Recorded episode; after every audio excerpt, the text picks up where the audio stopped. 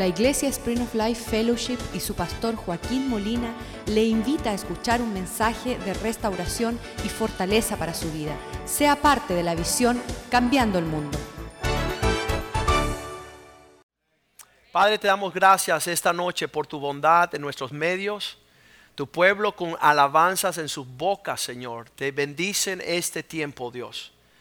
Dándote gracias agradecidos de tu fidelidad en el pasado, sabiendo que aquel que nos libró en un tiempo pasado también nos librará y nos seguirá librando de toda acechanza, de toda maniobra del maligno para distorsionar, distraernos y llevarnos en pos de la mentira, de su engaño. Pues tú, Señor, tienes la verdad y la verdad nos hará libre, oh Dios ayúdanos tener el sentido que hubo en Cristo.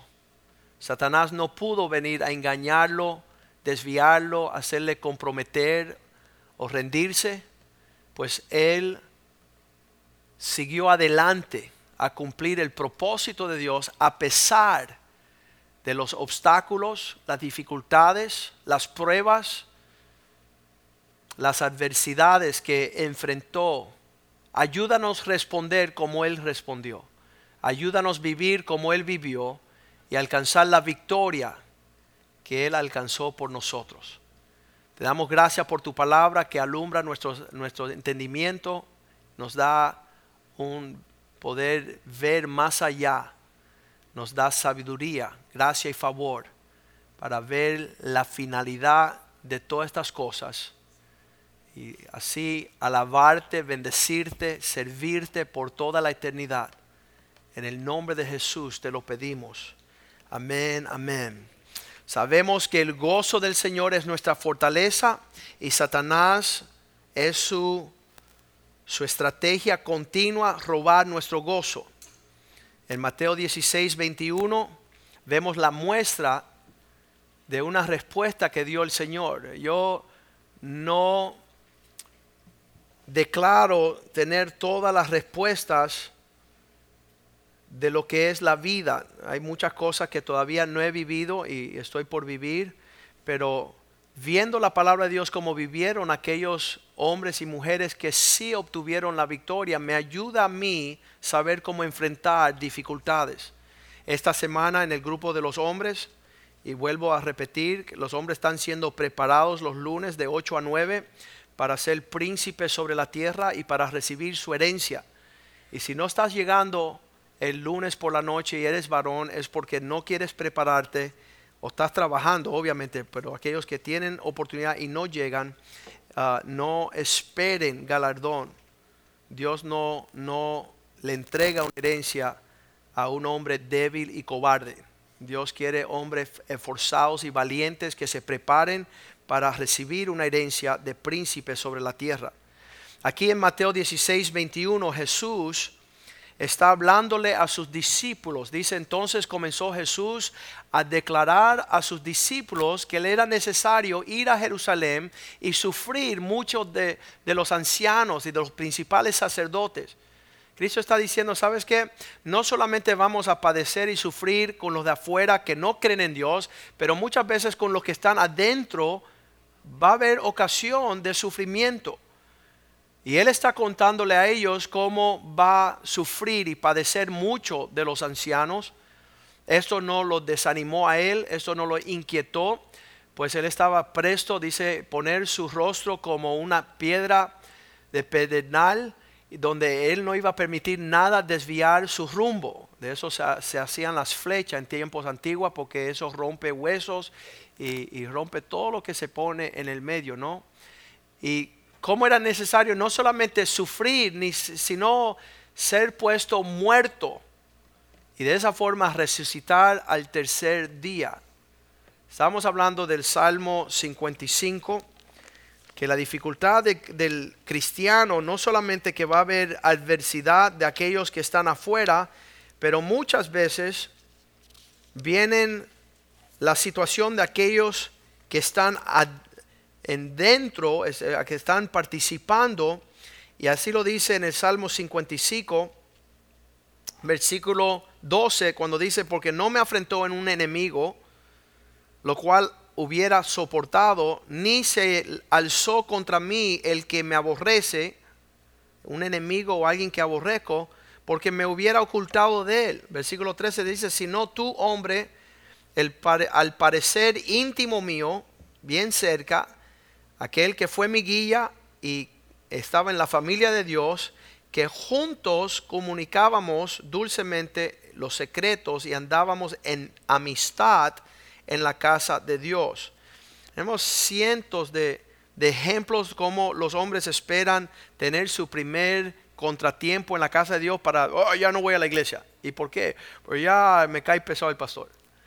Y entonces, ah, pues esas son las cosas que suceden. Y si esa va a ser tu respuesta a darte por vencido con, la, con, la, con el instrumento que Dios está utilizando para prepararte, entonces no te vas a preparar y vas a estar siempre corriendo del trato de Dios sobre tu vida. Pero una respuesta a aquellas personas que, que Dios ha puesto a nuestro alrededor es poder soportar y lidiar con esto. Eso lo aprendimos el lunes con los hombres, que nuestra batalla iba a ser con aquellos dentro, aquellos bien cerca. En Mateo 16, 22 cuando Pedro escucha lo que Cristo está diciendo sobre sufrir y morir y padecer frente a los líderes de Jerusalén, entonces Pedro tomando a Jesús aparte, comenzó a reprenderlo, convenirle, llamarle la atención, diciendo, Señor, ten compasión de ti y que en ninguna manera esto que tú has hablado te acontezca. Si hay un espíritu, que golpea el pueblo de Dios para salirlo, sacarlo del rumbo del Señor es la autocompasión, la pena propia. Nadie me entiende. Yo estoy aquí y nadie sabe lo que estoy sufriendo. Y que una persona te diga, ¿sabes qué?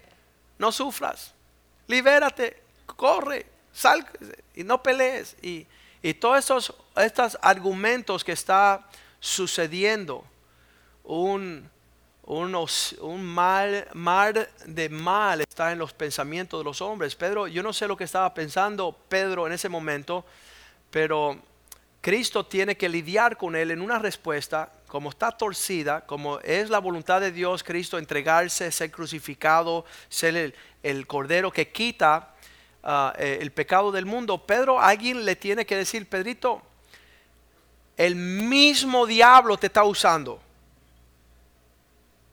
El mismo Satanás está utilizando tu lengua ahorita, tus actitudes, tu emoción, tus sentimientos. Versículo 23, Cristo le responde, pero él, Jesús volviéndose, le dijo Pedro, le dijo a Pedro, quítate delante de delante de mí, Satanás. Me eres un obstáculo, tú me estás haciendo tropezar. Tú me estás... Eh, ah, ocultando el camino que tengo que transar, porque tú no tienes tus miradas en las cosas de Dios, sino que tú estás bien cultivando los sentimientos de los hombres.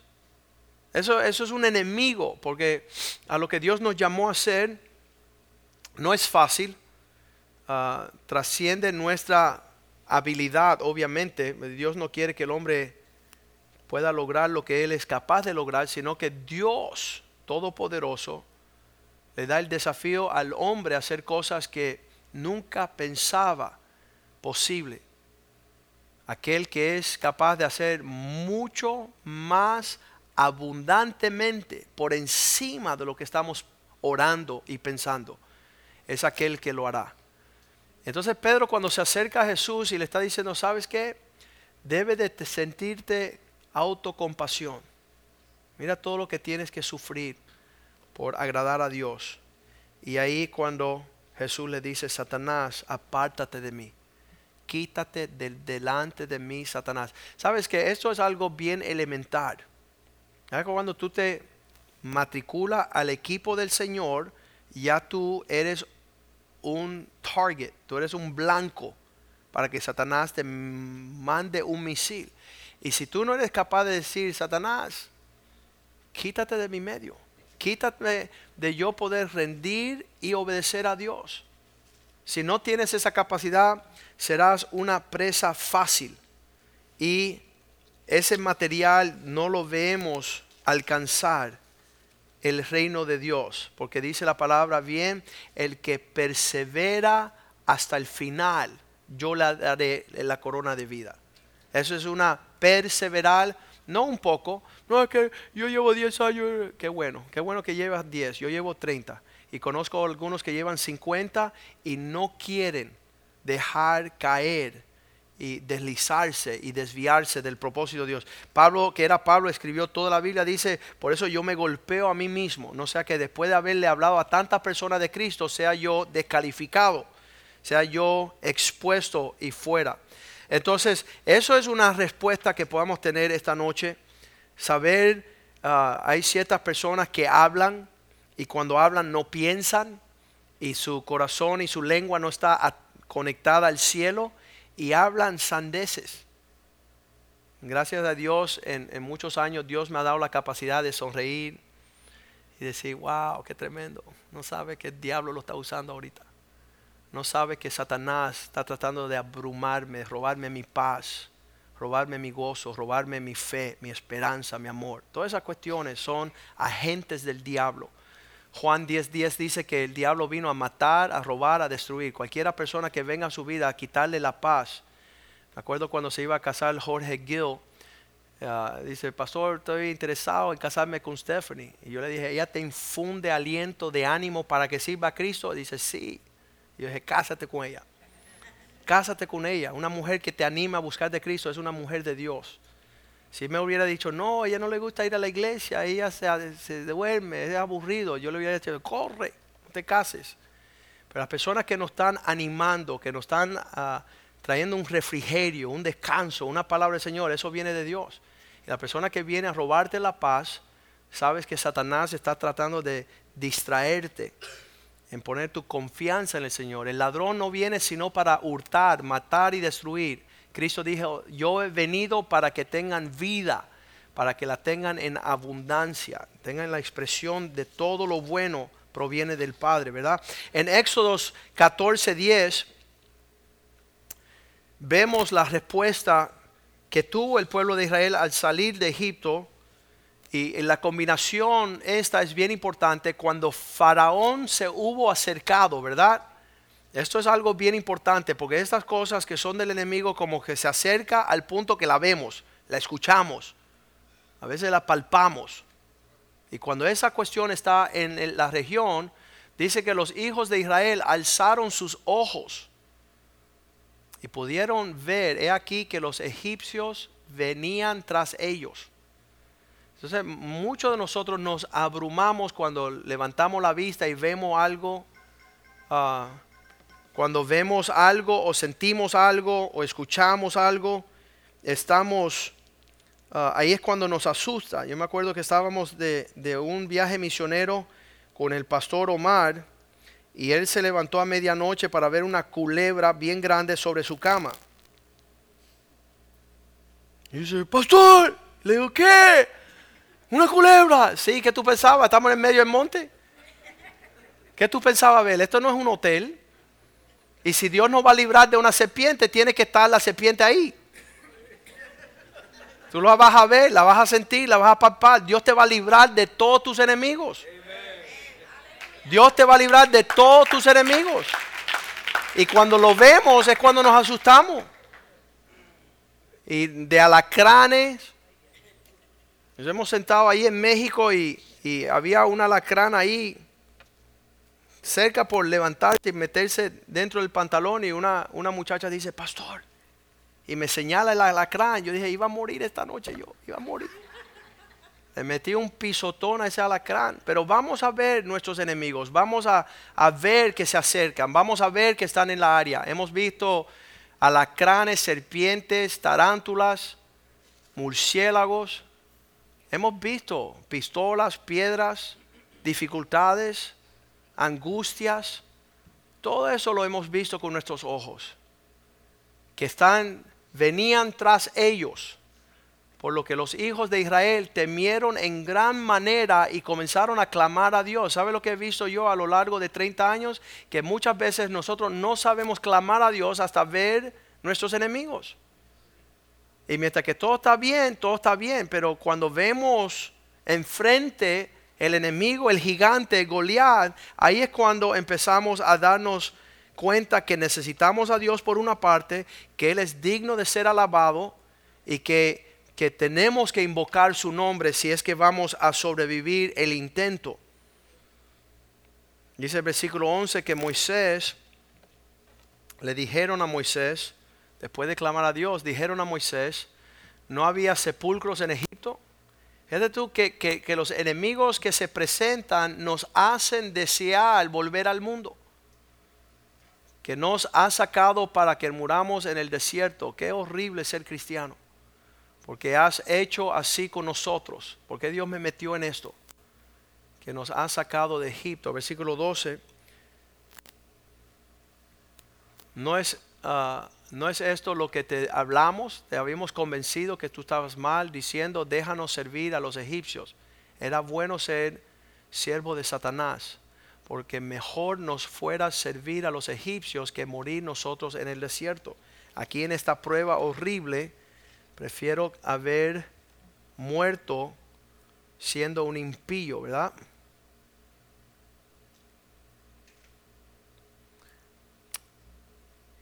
Estamos hablando de poder responder frente a la batalla y los enemigos y los misiles. Y doy gracias a Dios porque ya Moisés tenía la capacidad de abrir su boca y no decirle a ellos, está bien, vamos a regresar. Es verdad. Yo cometí un error. En el versículo 13 Moisés le dice al pueblo, y Moisés le dijo al pueblo, no temáis. Lo primero es la diferencia, ¿verdad? Que cuando el enemigo está haciendo algo, el temor es el primero que tenemos que vencer porque eso causa que nosotros desvirtuamos toda nuestra realidad y empecemos a creer una mentira. Por eso no me gusta escuchar la radio mundana, impía, ah, cualquier tiempo que, estoy pasando de estación a estación, si tienes artritis aguditis, si tienes ah, cáncer en la próstata, si ya no puedes tener relaciones sexuales, si tienes un tumor en el cerebro, si tienes diabetes, y te pasa todo el día escuchando eso, y yo estoy diciendo, ah". porque todas esas malas noticias vienen a inundarnos de preocupaciones los chequeos de cuánta situación existe. Ah, eh, estábamos en Argentina y uno de los siervos de Dios allá dijo, pastor, no tome mucha agua porque te va a hacer mal. Y digo, ¿y de dónde sacan ellos los datos? No, porque es, es, bueno hablar negativo y tóxicamente y asustar a todo el mundo y preocupar a todo el mundo y fastidiar a todo el mundo. Y nos hemos hecho instrumentos perfeccionando la maldad, donde cuando viene a Dios a hacer una obra gloriosa no le creemos, porque estamos tan acostumbrados a que esto no puede ser. Estaba hablando yo con una pareja de, matrimonio que llevan 10 años divorciados y le digo, Dios quiere restaurar tu matrimonio. Y ella me miró como diciendo, tú estás loco. por qué no estamos hablando de lo que Dios quiere hacer sobre la faz de la tierra.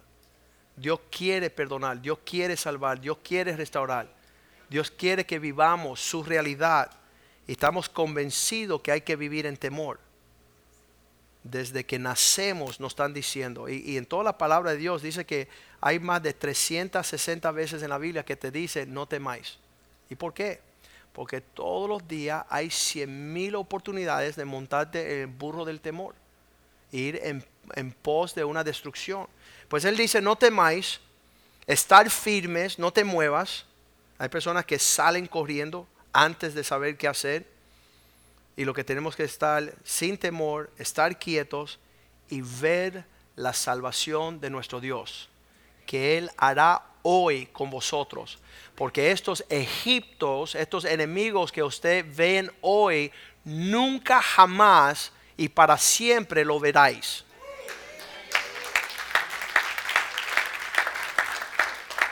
Eso significa, y se dice en un buen cubano, borrón y cuenta nueva. Ya el enemigo es destruido, mira, no un poquito, sino profundamente, extirpado a un nivel agresivo. Entonces, siempre le reclamamos al Señor cuando existe una batalla, Dios no solamente darnos la victoria, sino que rotundamente sea tan claro que, que Dios es Señor. Y Él lo dice así de esa forma.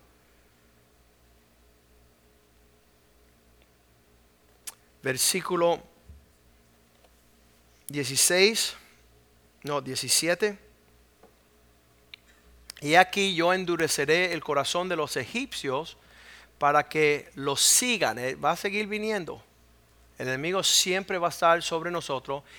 Y en esto yo me glorificaré.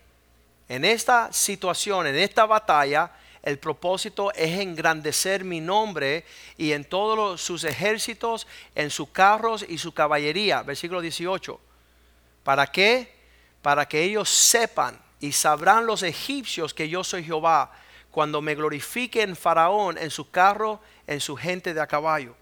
Las pruebas que nos vienen encima, las batallas, los enemigos, solamente tienen un propósito es para vencer a niveles tremendos a lo que Dios es capaz de hacer sobre la faz de la tierra. Y vemos ahí en ese día que fueron destruidos el faraón. Versículo 28. Cuando las aguas cubrieron al faraón y los caballos, y volvieron las aguas, cubrieron los carros y las caballerías, y todo el ejército del faraón que había entrado tras ellos en el mar, no quedó de ellos ni uno. Eso es tremendo. Eso significa que Dios está listo para decir, el que se meta con mi pueblo va a tener el, eh, la consecuencia, el resultado. versículo 29 nos dice bien tremendo, a los hijos de Israel fueron por medio del mar en seco, teniendo las aguas por muro a su derecha y a su izquierda, Dios protegiendo. Versículo 30. Y así salvó Jehová aquel día a Israel de la mano de los egipcios, y Israel vio los egipcios muertos a la orilla del mar. Yo le pido al Señor, Señor, muéstrame no solamente ese enemigo que viene hacia mi vida a acechar, pero muéstramelo derrotado y bajo tus pies. A la orilla del mar llegaron y ellos vieron los enemigos muertos. Versículo 31. Pues Israel pudo ver aquel grande hecho que Dios ejecutó contra los egipcios y el pueblo temió a Jehová, creyeron a Jehová y a su siervo Moisés pudieron percibir las palabras que Moisés había hablado ese día. Primera de Reyes 24, llega el rey de Siria sobre, vamos al versículo 1. Primera de Reyes 21 dice, entonces Ben Anadad, el rey de Siria, juntó a todo su ejército con él 32 reyes con caballos y carros y subió al pueblo de Israel a combatir contra ellos. Nuevamente decimos, ¿por qué la tienen cogida con nosotros? ¿Por qué están buscando pleito? ¿Por qué nos acechan en cada esquina rodeado? Y estando rodeando Samaria, donde estaba el pueblo de Dios, mandó, versículo 2, un mensaje al rey de Israel, Acab, eh, y envió mensajeros a la ciudad Acab, rey de Israel, diciendo, mira cómo, como Satanás se las trae y nos pide, ¿verdad? Versículo 3 dice, así ha dicho el rey de Siria, tu plata, tu oro son míos, tus mujeres, tus hijos hermosos son míos. ¿Qué usted hace cuando viene a la puerta las noticias y nos, sentamos, nos sentimos abrumados, sobrellevados de gran manera, con un peso insoportable, cuando toda tu vida te la están pidiendo. Y este hombre no tuvo otro que responder en el versículo 4 diciendo, así como tú has dicho. Versículo 4. El rey de Israel respondió y dijo, como tú dices. ¿Cuántos se ponen de acuerdo con el diablo? Ya mi matrimonio se acabó. Ya esto no sirve para nada. Ya no hay propósito en esto. Ya mi familia nunca se va a entregar a Cristo. Ya como tú dices, rey, estoy de acuerdo. Amén. Escuchan algo negativo del mismo infierno y dicen amén. Y sus sentimientos se alinean con lo que está diciendo el diablo. Como tú dices, rey y señor mío, ya lo puso como rey, como una autoridad en su vida. Una persona que no tenía autoridad. Yo soy tuyo y todo lo que tengo te entrego. qué semejante cristianito. Qué flojo. Me da mucha pena sobre la vida de, esta, de este pueblo al tener alguien que tan fácil rinde todo lo que tiene, todo lo que es, todo el potencial, todo lo que Dios ha hablado, todo lo que las promesas de Dios. Versículo 5, cuando regresaron con esas noticias, y le dijeron al rey de Siria, así ha dicho, todo lo que tú dijiste, su plata, su oro, sus mujeres, sus hijos, te la dará. Entonces Satanás le das un dedo y pide el brazo. Dice, además de esto, mañana vamos a ir a entrar a tus casas. Y todo lo que pensamos que es precioso también nos los vamos a llevar. Todo lo que está allí, versículo 5. Los mensajeros vinieron de nuevo Volviendo los mensajeros otra vez, dijeron, así dijo Benadad, el rey de Siria, yo te envié a decir tu plata, tu oro, tus mujeres, tus hijos. Versículo 6. Mas mañana, además mañana, a esta misma hora enviaré yo a ti mismo mis siervos, los cuales registrarán tu casa. Van a buscar en todas las casas de tus siervos y tomarán y llevarán todo lo precioso que tienes. Todo lo precioso que tienes. Y yo siempre le he dicho a, muchas personas que han llegado a la oficina a pedir un divorcio, hey, prepárate porque Satanás no se va a cansar solamente de destruir tu matrimonio. Él va a querer destruir tu vida, tu ministerio, tu llamado. Te va a querer llevar al infierno.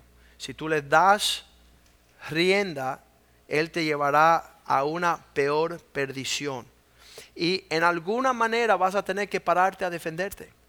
De alguna forma vas a tener que decir, Satanás, te reprendo en el nombre de Jesús. Sal fuera. Sal fuera. No va a permitir que tú me estés poniendo pensamientos del infierno en mi vida para yo realizar una maldición.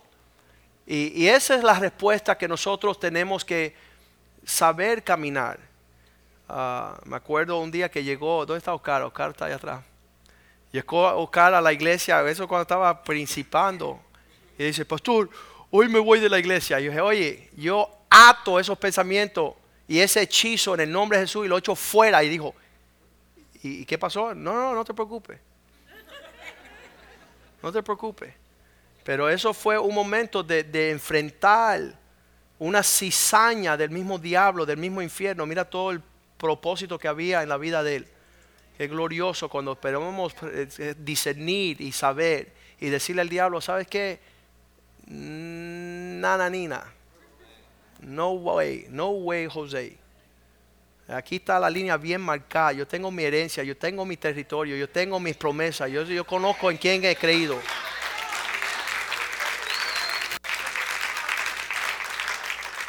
Ahí es cuando él reúne versículos 8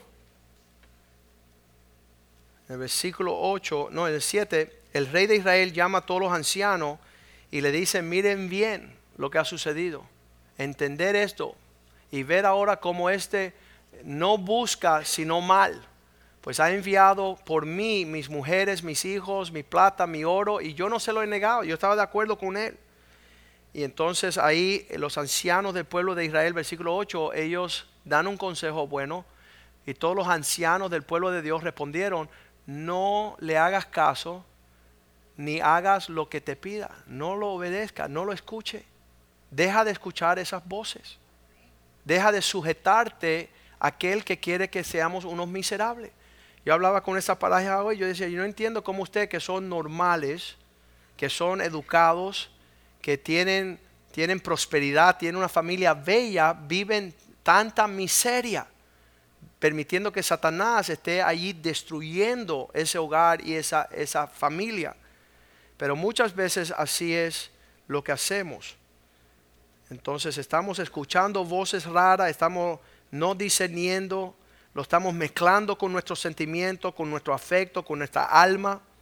Estamos como Pedro cuando le habló, ten, compasión de ti mismo, la pena propia, la vida es miserable, en vez de acción de gracias. Versículo 9, así que le mandó a decir, entonces él respondió a los embajadores de Benadad, decirle al rey mi señor, haré todo lo que mandaste a tu siervo al principio, mas esto no lo puedo hacer. Y los embajadores fueron y le dijeron respuesta, hubo una guerra y ganó el pueblo de Dios. Eso lo, tenemos en claro, ¿verdad? Primera de Samuel 17, 44, el día que se enfrenta David con Goliat y Goliat empieza a decir, vienes a mí. El filisteo le dijo a David, Goliat, ven a mí y yo te daré como comida a las aves del cielo y tú serás presa de las bestias del campo. Sabes que si tú dejas que Satanás te diga que tú eres comida para los demonios y, provisión para que ellos se recrean en, en sus burlas y sus uh, escarnios, entonces ya se termina la historia ahí. Pero me encanta cómo David le responde.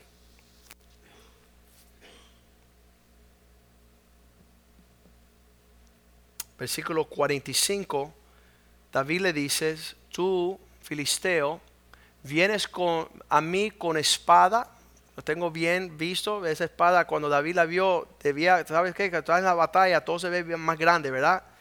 Y David tenía que ver una espada así, pero gigantesca, así como cuando vieron el pueblo de Israel al faraón y su carro de caballo. Estamos viendo, estamos examinando, ya tenemos bien entendido qué viene contra nosotros. Una espada, una lanza, una jabalina. Mas yo vengo a ti en el nombre de Jehová de los ejércitos, el Dios de los escuadrones de Israel, a quien tú te has atrevido a tocarle la puerta. Tú te has atrevido a meterte con el príncipe de Dios. Y eso es lo que David le está tratando de decir. Te presento al que te va a enterrar. Te presento a aquel que siempre nos da la victoria. Y esa transacción es hermosa. Pues ahí David empieza a calcular todo, además de, saber que él venía en el nombre del Señor, en el versículo 46, le empieza a describir a Goliat, Jehová te entregará hoy en mis manos, y yo te venceré y te voy a cortar la cabeza y tu cuerpo, como tú tenías idea de, darme como comida a las aves de los cielos, ¿sabes qué? No va a ser mi cuerpo, sino va a ser el cuerpo tuyo y hoy daré los cuerpos de todos tus ejércitos. Mayor será la victoria. Cortaré la cabeza y daré hoy los cuerpos de los filisteos a las aves del cielo y a las bestias de la tierra. David le cambió la bola rápido. David le dijo, ah, eso tú tenías planeado. Ahora, ahora vas a ver, mira, te vuelve encima todo lo que proferiste contra mí y toda la tierra sabrá, sabrá que hay Dios en Israel. No era un motivo de venganza, era un motivo para mostrar a los principados y las potestades quién estaba sentado en el trono. Quién estaba sentado sobre el trono de su Dios. Y además que toda la tierra pudiese ver al gran Dios de Israel, versículo 47, Dios lo hace también para que la asamblea, para que toda la congregación que Jehová no salva con esfuerzo de espada ni lanza, porque Jehová es, de Jehová la batalla y Él os entregará en nuestras manos. Me encanta. David en el segunda de Samuel 22, yo se lo doy de tarea, pero usted tiene que memorizar el capítulo entero. ¿Por qué? Porque dice el versículo 1, segunda de Samuel 22, 1, esta fue la canción que David le ofreció a, a Dios cuando, segunda de Samuel, perdón, segunda de Samuel 22, 1. Habló David a Jehová las palabras siguientes de este cántico el día que Jehová le había librado de la mano de todos, todos, todos, todos sus enemigos y de la mano de Saúl. Estas fueron las palabras que escribió David.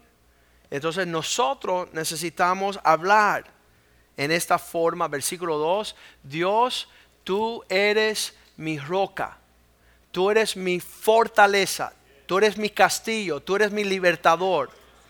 Yo tengo un... Yo estoy bien cubierto. Yo tengo unos muros no fácilmente derrocados y derrotados, ¿no? Versículo 3, tú eres mi Dios y mi fortaleza. Dios mío, fortaleza mía, en ti está mi confianza. Fíjate, no fue a correr a otro lugar. Muchos de los reyes solían ir a buscar ayuda a otro lugar. David siempre decía, alzaré mis ojos a los montes, de donde viene mi ayuda, mi ayudador, mi escudo.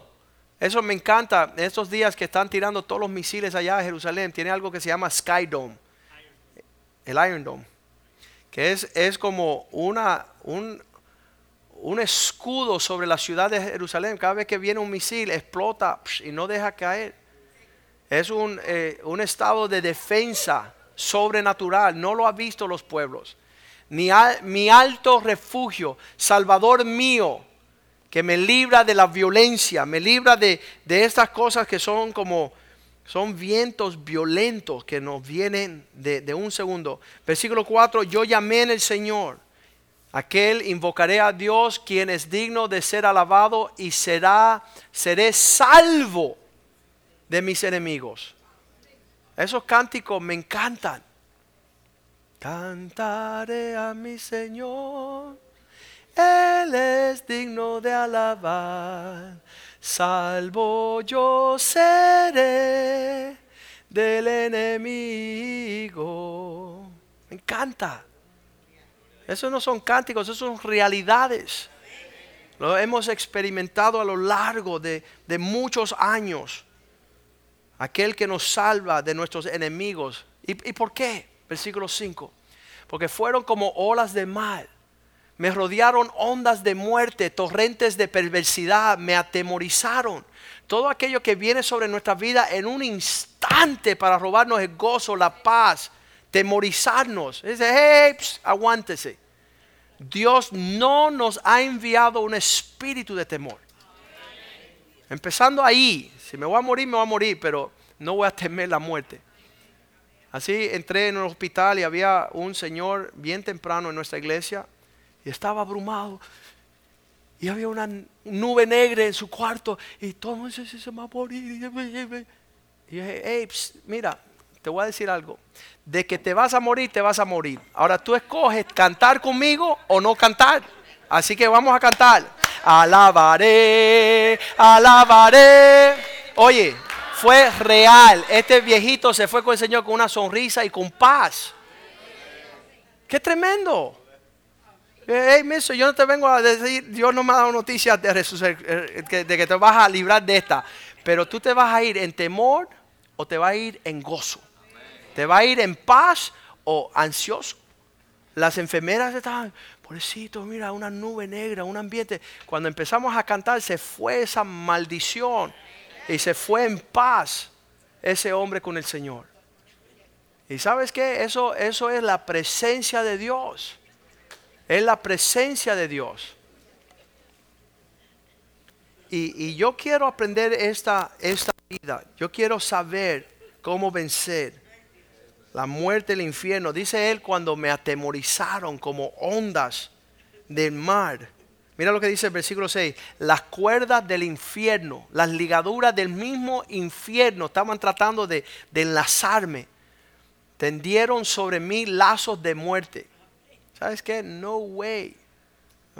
ningún, ninguna presa de ningún cazador. Ya Cristo me casó.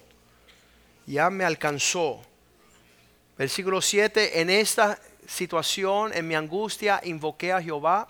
No estamos hablando de pensar que no hay lo que hay, ni ver lo que no. Escúchame, en el medio del valle de muerte no temeré mal alguno. En mi angustia invoqué a Dios y clamé a Dios. Él oyó mi voz desde su templo y mi clamor llegó a sus oídos. Cuando Dios comienza a, cuando Él invoca a Dios, Él empieza, todos estos versículos que hablan lo que está sucediendo y casi como que Dios se dice, ¿quién se está metiendo con uno de los míos? ¿Quién es el que se atreve a proferir contra mi pueblo? Versículo 17. Envió desde lo alto y me tomó y me sacó de las muchas aguas Versículo 18, Él me libró de un fuerte, me libró de poderoso enemigo y de los que me aborrecieron, aunque eran más fuertes que yo, aunque eran abrumadores, mucho más. Versículo 19, ellos llegaron el día de mi calamidad, pero Dios fue mi apoyo, Dios fue donde me apoyé. ¿Y qué hizo? Versículo 20, me trajo a un lugar espacioso y me libró porque se agradó de mí. Me encanta cómo Dios nos defiende y eso todo tenemos que leerlo todo para nosotros ir en pos. Dice el versículo 34, Él hace mis pies como pies de sierva. En las alturas de dificultades, piedras, me hace estar firme sobre mis alturas. 35, Él hace mis manos, adiestra mis manos para la batalla de manera que se doble, que doble, que se doble el arco de bronce con mis brazos. Puedo lanzar y, y dar el rumbo. En esos días estaba la mamá de Joe Austin que la diagnosticaron con cáncer hace un buen tiempo. Y dijo, no, están equivocados. Y ella empezó a sacar versículos de la Biblia y confesarlo y orar todos los días. Y los, médicos se maravillaron porque era un cáncer agresivo en el páncreas, en el hígado, estaba bien regado. Y el Señor la libró de todo ese alcance. Y ella escribió un librito que se llama Como el Señor, las escrituras que oré mientras Dios me sanaba. Dice que la palabra de Dios es medicina a los huesos y ella pudo estar ahí meditando en la palabra de Dios día y noche. Y bueno, eso fue hace 20 años. Y le habían dado seis meses de vida. Le decían, mira, haz tus maletas que te vas. Y ella decía, no, porque tengo un hijo que va a cambiar el mundo. Y ella peleó esa batalla. Y ella pudo, ella pudo contestarle a los enemigos. Ella tenía respuesta. Sabes, no es tener una respuesta necia tampoco. Me acuerdo cuando yo estaba empezando mi cristianismo, yo, me maravillé de que había tanto poder en el nombre de Jesús. Y yo veía los milagros, yo veía las campañas, yo veía tantas cosas en el nombre de Jesús, en el nombre de Jesús. Entonces me acuerdo que me acosté una noche, tuve un sueño y vino un, ladrón con un cuchillo y me quería cortar y me quería robar. Y yo en el sueño le decía, te reprendo en el nombre de Jesús, ¿tú lo entiendes? como esto funciona. Y él decía, ¿qué? Que te reprendo en el nombre de Jesús. ¿Tú entiendes el lenguaje? Porque a veces pensamos y no sabemos hasta ejercer el poder, el poder que hay en ese nombre. Y, muchas veces no estamos viendo poder porque nos hemos olvidado del nombre de Jesús. Pero yo quería saber si, si esos principios él entendía, ¿no? Si no, para salir corriendo. Pero nosotros tenemos que tener este entendimiento. Vamos a terminar con el libro de Isaías. Porque Isaías 54.11 tiene una palabra de parte de Dios para nosotros que estamos aquí, aquellos que escuchen este mensaje. Dios se dirige a nosotros y dice, pobrecito fatigado con tempestad. Tú que estás empobrecido y fatigado por causa de la tempestad, la oposición, el enemigo, las dificultades. ¿Sabes? ¿Sabes? Tenemos que navegar esas aguas. Y, y les voy a decir la verdad, esta semana sintiendo gran olas de angustia, de, burlas de Satanás, que, viene a, querer decir, ¿sabes qué? Te voy a traer algo que te va a distraer de cambiar el mundo. Te voy a traer algo para que ya te atuldes y no puedas escuchar más la voz de Dios. Te voy a traer algo para que no disfrute esta temporada que se está terminando el verano, porque nosotros fuimos llamados a disfrutar todos los días. Dice Salmo 118, 24, este es el día que el Señor ha hecho para que yo me alegre y me goce en él. Y Satanás ni ninguna acechanza puede venir a robarme el gozo. Lo que Dios nos da como un regalo. Y, sabes que cada vez que un mensaje de esto ha, ha, nacido, es como un pacto, un parto, que nace un mensaje a la luz de lo que estamos viviendo. Y sabes, le doy gracias a Dios porque si no hubiéramos tenido eso sentir y buscar la presencia del Señor, no tuviéramos esta palabra. Dios manda provisión con cada, con cada situación que estamos traspasando. Ese es el día. Bueno, ya leímos eso. Isaías 54, 11. Pobrecito, fatigado con la tempestad sin consuelo. A veces nos sentimos que nada que nadie nos dice nos va a consolar, nos va a, traer a la paz y al gozo, ¿no? He aquí que yo cimentaré tus piedras sobre carbúnculo y sobre zafiros te fundaré. Dios dice, permíteme a mí adornarte. Permíteme a mí hacerte un traje de adorno glorioso ya que tú estás abrumado, angustiado, ya que tú no entiendes a qué vine, permíteme hacer esa obra en ti. Versículo 12. No hay, nada más bello de ver un cristiano en la expresión de la paz y la presencia de Dios venciendo sobre sus enemigos. Y qué feo nos ponemos cuando pensamos que Dios nos abandonó. Señor, ¿y, por qué? Y dice, oye, ¿qué te pasa? No, mira, es, Goliat me dijo que me va a dar a las aves de los cielos y que las bestias de los campos, ya, ya tú te ves dentro de la boca del león. Y no tienes cómo decirle al diablo, hey mister, tú no tienes la película correcta, tú eres el que muere en esta. Eso es lo que tú viste, eres tú. Porque Dios no va a adornar. Eh, tus ventanas pondré de piedras preciosas, tus puertas de piedras de carbunclo. Yo no sé lo que es eso, me tienen que ayudar. Todo tu muralla de piedras preciosas. Dios quiere vestirnos. ¿Para qué? Versículo 13. Para que vuestros hijos sean enseñados que su paz será multiplicada por Dios. Ya hemos aterrorizado nuestros hijos. Ven acá, hijo, ¿y qué si yo muero esta noche? Y tus hijos están ahí, pues se van a morir. Y no hay palabras de vida, de paz, de herencia, de promesas que Dios nos ha dado. Oye hijo, ¿qué, pasa si ya todo lo que tenemos lo perdemos? ¿Qué tú estás diciendo? En Cristo dice, yo conozco los planes que tengo para ti, para darte un futuro, una esperanza, para que seas librado, para que no pases el mal y ya tú tienes todo pensado cómo vas a morir por todo lo que estás escuchando del enemigo. Versículo 14, en justicia, con justicia serás adornado. Estarás lejos de la opresión, porque no temerás y de temor, porque no se acercará a ti. Uno todavía está vestido con toda la ropa de la lluvia, de, de todo lo malo que va a pasar. Y Dios dice, hey, mister, quítate eso, si hoy va a salir el sol. ¿Qué pasa?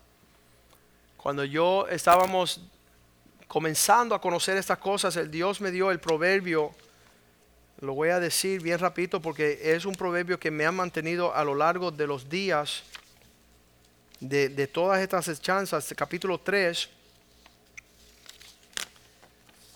versículo 24.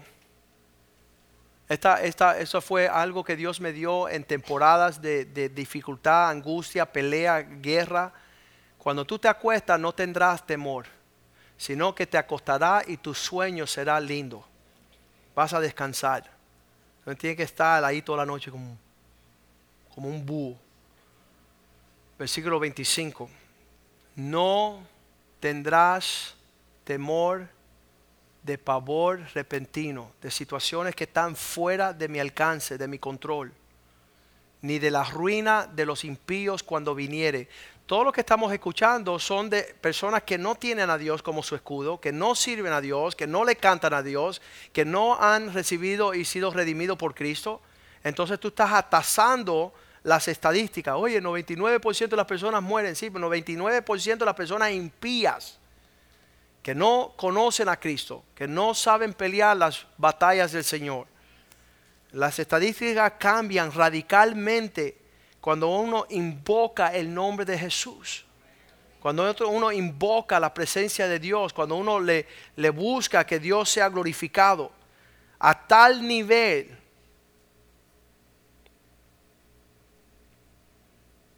versículo 15 dice que si alguien te abruma, ¿verdad? Isaías 54, 15. Isaías 54. Si alguno conspira contra ti, ahí están los demonios todos, que qué le vamos a decir a Josué para que él se pierda la paz, qué le vamos a decir a Byron para que ya, cuando todos conspiren contra ti, lo harán sin mí, no tienen mi consentimiento, dice el Señor. El que contra ti conspira, delante de ti caerá. El que te viene y te enfrenta, sin que sea el propósito de Dios, tiene que postrarse a la presencia del Señor por causa de ti. Versículo 16, yo soy, he aquí que yo hice al herrero, a Luis Oroco, y que sopla las ascuas del fuego. Los herreros aquellos que, que encadenaban, ¿verdad? Y Dios está diciendo, ¿sabes qué? todo lo que pueda venir a acecharse a ti, yo soy el autor y el creador de todas estas circunstancias. Yo no voy a permitir nada que suceda y que saca la herramienta para su obra. Cada herramienta tiene su obra. Muchos de nosotros necesitamos enfrentar diferentes enemigos para calentarnos un poquito en el Señor. Porque nos hemos olvidado de dónde Dios nos sacó. Nos hemos olvidado Sabes que cuando un pastor está pastoreando ovejas, él tiene unos perros y él ve una oveja que se está saliendo del redil y dice, vete allá y muérdele el cascañal. Entonces salen estos demonios y tienen autoridad de meternos un, un, un, latigazo bien tremendo para que nosotros decimos, ¿sabes qué? Vamos a regresar al redil, no nos hacemos tan guapos, ¿verdad? Y él dice, yo soy el que creo el, al destruidor para destruir.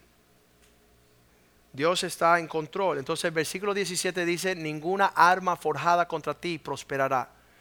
Y condenarás toda lengua que se levante contra ti en juicio. Esta es la herencia de los siervos de Dios y su salvación que vendrá de mí, dice Jehová, ¿verdad? Yo bendigo al Señor esta noche por traernos un semblante de, lo que Dios quiere. Vamos, un, un versículo más, Nehemías 4.1.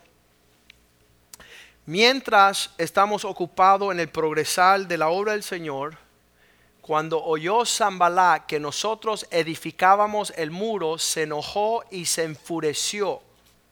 Esa es la actitud de Satanás cuando tú estás enfocado y estás manos a la obra. Mira, tú te puedes hacer lo que tú quieras, que el diablo no le interesa, pero si tú te pones en serio con el Señor, Él va a estar enojado y furioso. Si tú estás cerca de hacer grandes cosas para el Señor, Él va a estar enojado, enfurecido en gran manera y comenzará a lanzar escarnio, a burlarse de tus intentos. ¿Qué tú piensas que tú eres? ¿Dónde tú piensas que vas? Y versículo 2 dice que él y sus compañeros habló delante de sus hermanos y del ejército de Samaria y allí, ¿qué hacen estos débiles judíos? Empieza a burlarse de nosotros. Se les permitirá volver a ofrecer sus sacrificios, van a estar en serio en las cosas del Señor, acabarán en un día, resucitarán de los montones del polvo, las piedras que fueron quemadas. Satanás quiere vernos a nosotros totalmente destruidos. Doy gracias a Dios por personas como Nehemías que se levantó y dijo las palabras en una forma bien tremenda. Él dijo, ¿sabes qué? Nuestra respuesta a todo lo que ellos hicieron de burlarse, versículo 8. Vamos al 6 primero. Después de las burlas, después de toda esta cosa, edificamos pues el muro y toda la muralla fue terminada hasta la mitad de la, su altura, porque el pueblo tuvo ánimo para trabajar. No podemos tener ánimo para hacer nada si estamos abrumados con todas las preocupaciones que ahorcan la semilla, la fe, la esperanza, el amor, el ánimo. ¿Sabes qué? Eh, varias veces Sixto Porras ha venido aquí y él nos habla a nosotros de Poder ver lo que estamos esperando. Y muchas veces el diablo te toca aquí y dice, hey, presta atención aquí un poquito. Y nos distrae de lo que Dios nos mandó a hacer y lo que estamos con la expectativa de recibir. Eso es la fe, esperando lo que Dios ha prometido. Y el diablo quiere sacarnos de esa confianza. Pues ellos siguieron y terminaron esa obra porque el pueblo tuvo ánimo para trabajar. Un pueblo que está desanimado no trabaja. Versículo 7. Ah, Pero aconteció que oyendo los enemigos, los amonitas, los árabes, Zambalá, Tobías y los de Asda, que los muros de Jerusalén, eh, de Jerusalén eran reparados porque ya los portillos comenzaban a ser cerrados. Se encolerizaron mucho. ¿Qué significa? Cuando estamos al borde, al borde, al borde ya, que va a explotar la evidencia de la bondad de Dios, más enfurecido está los enemigos. Encolarizaron, estaban en un sentimiento y viendo eso, versículo 8, y conspiraron todos a una para venir a atacar a Jerusalén y hacerle daño, a venir a afectar nuestra devoción, nuestra obra. Versículo 9. Entonces tuvimos dos respuestas a esta situación. Y esto es lo que es la respuesta para nosotros esta noche en esta encrucijada. Vamos a comenzar a orar más. Estamos orando, estamos escuchando a Dios, no el enemigo. Estamos bien cerca al Señor. Vamos a orar más a nuestro Dios. Y por causa de ellos, la segunda parte, no solamente una situación vertical, sino horizontal, pusimos guardas contra ellos día y noche. Hermano, no hay nada más poderoso que cuando Satanás viene y te lanza un dardo, tú venir a un pastor y dice, mira, pastor, el diablo me está diciendo esto. Porque tú le sacas la careta. Y el pastor te da una respuesta del Espíritu de Dios te da una palabra de Dios, te da, algo que te libra de tus enemigos. Dice la palabra, conocerás la verdad y la verdad te hará libre.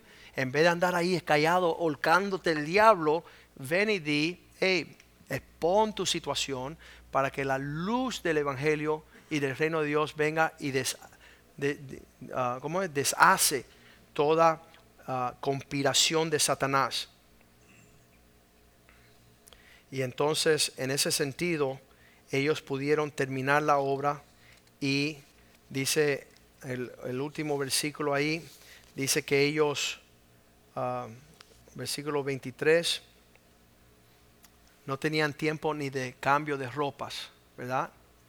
Ah, y ni yo, ni mis hermanos, ni mis jóvenes, ni la gente de guardia que me seguía, nos quitamos nuestros vestimientos, cada uno se desnudaba solamente para bañarse. Con la misma ropa seguían peleando la batalla, seguían hacia adelante, no ah, se detenían de alcanzar lo que Dios le había comendado. Vamos a pedirle a los sugieres que ah, suban aquí a la mesa del Señor. Vamos a prepararnos para servir la mesa del Señor. Vamos a pedirle a los músicos también que, que puedan llegar a prepararse para celebrar la mesa del Señor. Y, sabes, no hay nada peor que uno librar batalla solito, solita. Sabes que cuando uno se une a orar, ah, cuando uno se pone en un mismo ánimo, cuando uno te puede levantar el escudo de la fe para extinguir los dardos del enemigo, es algo tremendo. Ah, Padre, te damos gracias este día por celebrar la mesa del Señor. Te damos gracias por la provisión en este tiempo del pan que representa tu cuerpo que fue partido por nosotros y la copa que representa la sangre que vertiste en la cruz, Señor. Bendice esta mesa, Señor. Aquí somos fortalecidos, somos sanados, somos vivificados. Porque los que no disciernen la mesa del Señor están debilitados, enfermos y muchos han dormido. Pero este día hay una mesa preparada para que nosotros participemos y nos recordemos y celebremos, Señor, juntos, unánimes, de la provisión de tu bondad. Bendice el pan, bendice la copa, que sea de provecho a nuestro cuerpo y que la realidad que celebramos sea una realidad en nuestra devoción espiritual para poder participar en una forma digna, Señor. Y esto haremos hasta que tú regreses, Señor. Vamos a dar gracias, agradecidos y alineados con tu propósito en lo que significa esta mesa. En el nombre de Jesús. Amén y amén.